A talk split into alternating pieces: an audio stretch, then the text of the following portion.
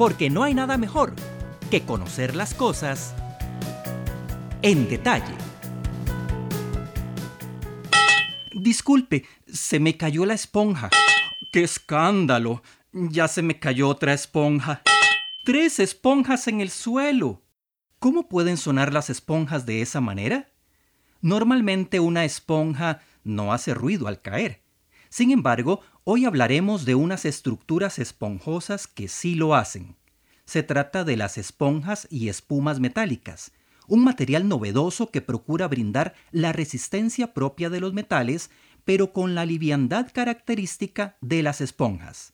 Sus principales aplicaciones estarían en las industrias automotrices, aeronáuticas, navales, ferroviarias y de construcción, sin dejar de lado su potencial en el campo biomédico como materia prima en la confección de prótesis. Es un concepto, digamos, bastante novedoso, a pesar que en la naturaleza ya nosotros tenemos ejemplos de materiales parecidos. Por ejemplo, los huesos ¿no? en, el cuerpo humano y los, los órganos, digamos, eh, seres viventes, son materiales que tienen porosidades en su interior.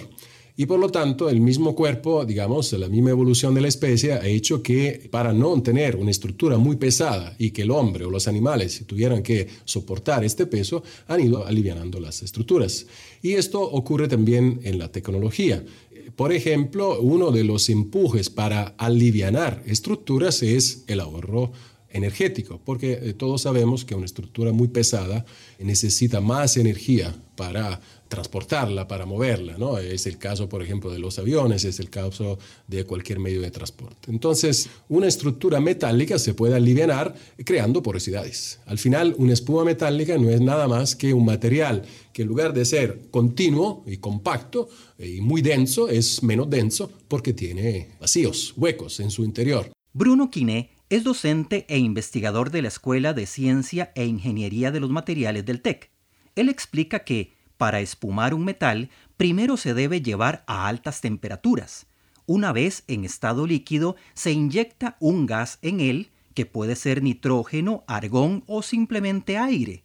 La idea es que el gas genere burbujas muy finas.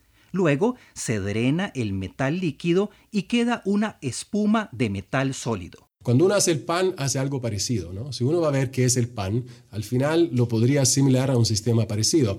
Uno cuando hace la levitación del pan, lo que hace es hacer crecer burbujas. Después el pan crece en el horno, de hecho el proceso es muy parecido en un horno, y al final uno tiene un sistema, digamos, poco denso, que es el pan, en su interior, si uno lo va a ver, va a ver una estructura, digamos, reticular donde hay una serie de espacios vacíos. Y esos son las burbujas que han crecido cuando el pan ha, sido producido. ¿no? es muy parecido. Dependiendo de la forma y de la cantidad de gas que se aplique en el metal derretido, se obtendrá una espuma o una esponja metálica. La diferencia remonta al hecho que por cómo se produce este material, uno puede crear unos huecos en, la estructura de un material y hacer que los huecos comuniquen entre ellos, ¿no? Digamos, pensemos a la esponja metálica, si lo vamos a ver, si lo vamos a desarrollar, son unos hilos, ¿no? Que al final podríamos separarlos todos y hay una comunicación. Eso significa que si uno, por ejemplo, soplara aire alrededor de una sección de un producto, de un sólido esponja metálica, el aire cruza la sección, cruza ese elemento y lo vamos a tener del otro lado, ¿no? Y eso para fines de tecnología tiene una aplicación, después lo podemos eh, verificar.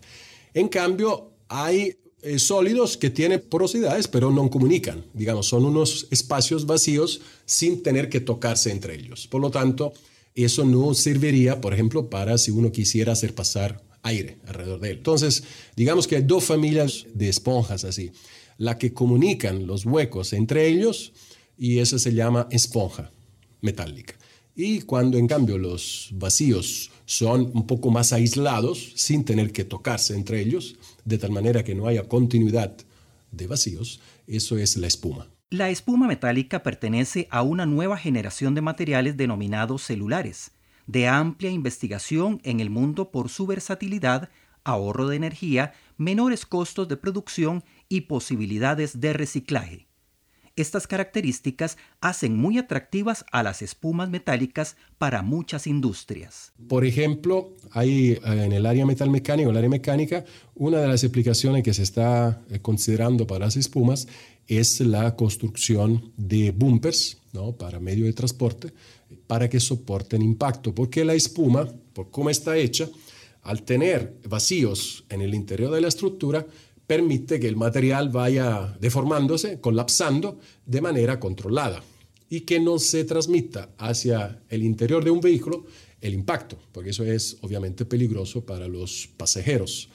Entonces, eh, la función de un bumper es la de controlar un eventual impacto y la espuma metálica en este caso ha dado buenos, buenos resultados. Otras estructuras que se pueden mejorar con espumas metálicas son los elevadores.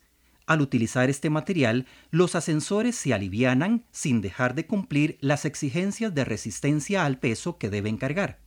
Eso se traduce en un ahorro de energía en su funcionamiento. Obviamente se pierde en resistencia, ¿no? Hay ciertas, obviamente, leyes de la mecánica que nos hacen ver que si la densidad disminuye, ciertas propiedades eh, disminuyen también.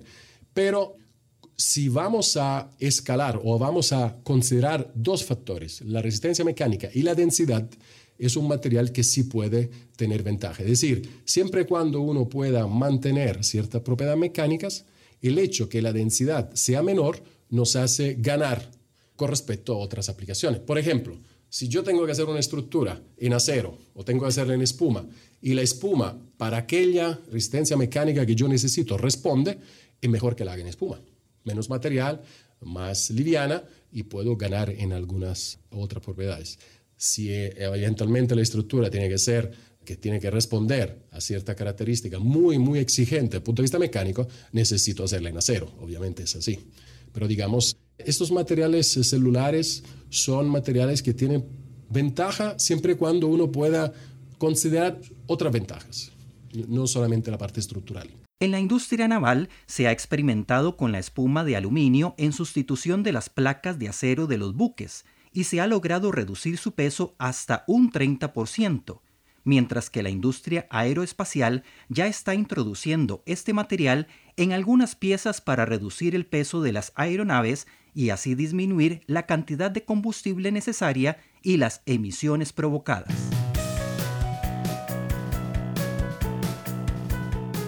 Las espumas metálicas también se están utilizando en prótesis ortopédicas de cadera, rodilla y dentales, que cumplen con la resistencia necesaria, pero son más livianas que las prótesis de metal compacto se ha determinado que las prótesis fabricadas con espumas metálicas favorecen la recuperación de los miembros dañados porque permiten la formación de tejidos vasculares en los espacios vacíos.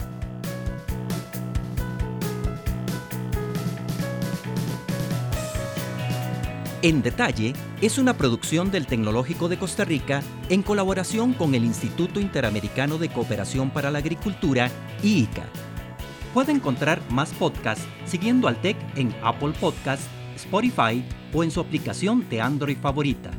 También nos puede encontrar en tech.ac.cr.